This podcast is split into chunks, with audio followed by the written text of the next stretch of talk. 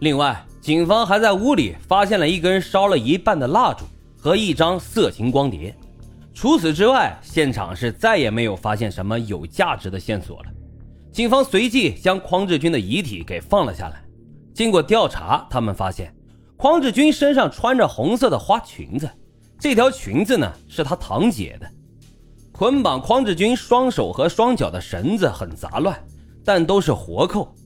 更加诡异的是，脱去他外面穿的红裙子，警方发现匡志军里面竟然还穿着贴身的女士连体泳衣，自己的衣服则是一件都没穿。泳衣里面还垫着一个假乳房。据调查呀，这些物品也都是他堂姐的。警方初步判断，匡志军死亡时间是在四十八小时以内，也就是说，十月三号到十月四号之间死亡。随后，法医对被害者的遗体进行了全方位的检查，发现，在男孩遗体的额头上发现了一个小针孔样子的伤口。四肢啊，肋骨都有很深的勒痕，这些都是绳子捆绑造成的。整个遗体呀，没有发现其他的外力伤，或者是凶手留下的任何指纹的痕迹。随后经过化验，他们在男孩连体泳衣上发现了属于死者的精液。对于这个案件，警方和法医有五个疑问的地方。第一，就是这孩子为什么穿着红裙子和游泳衣呢？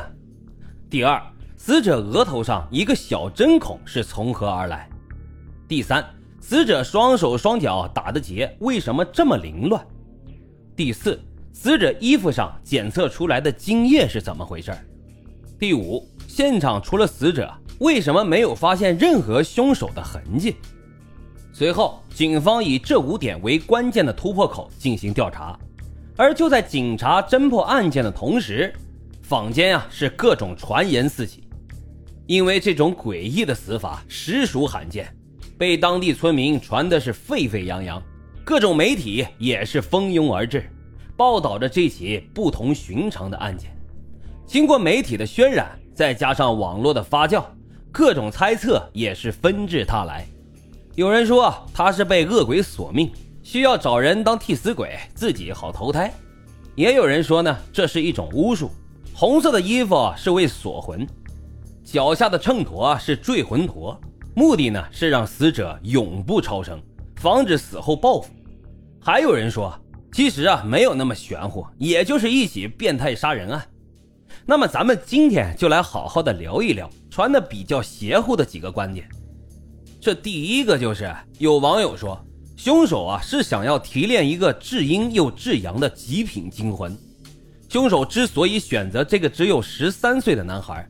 因为这个男孩是一个八字纯阴的人，这样的男孩正好可以提取一个至阴又至阳的极品精魂。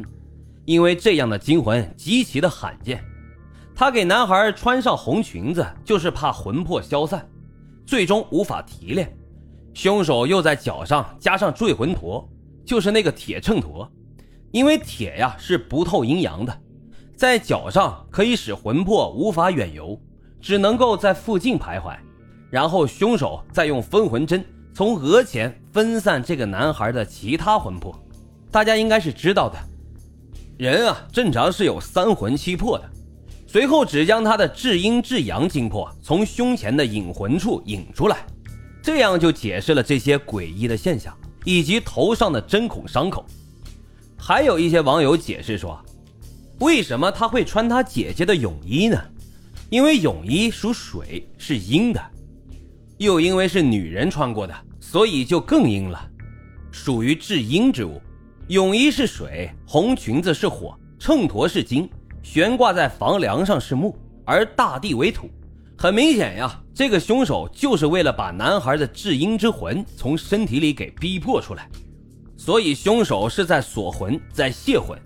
持这种观点的人啊。大家对这个现象的解释内容都差不多，还有一个观点讨论的人也很多，那就是蛤蟆续命法。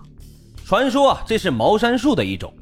所谓的蛤蟆续命呢，就是说某个人的寿命将至，然后去找别人的魂魄为自己续命。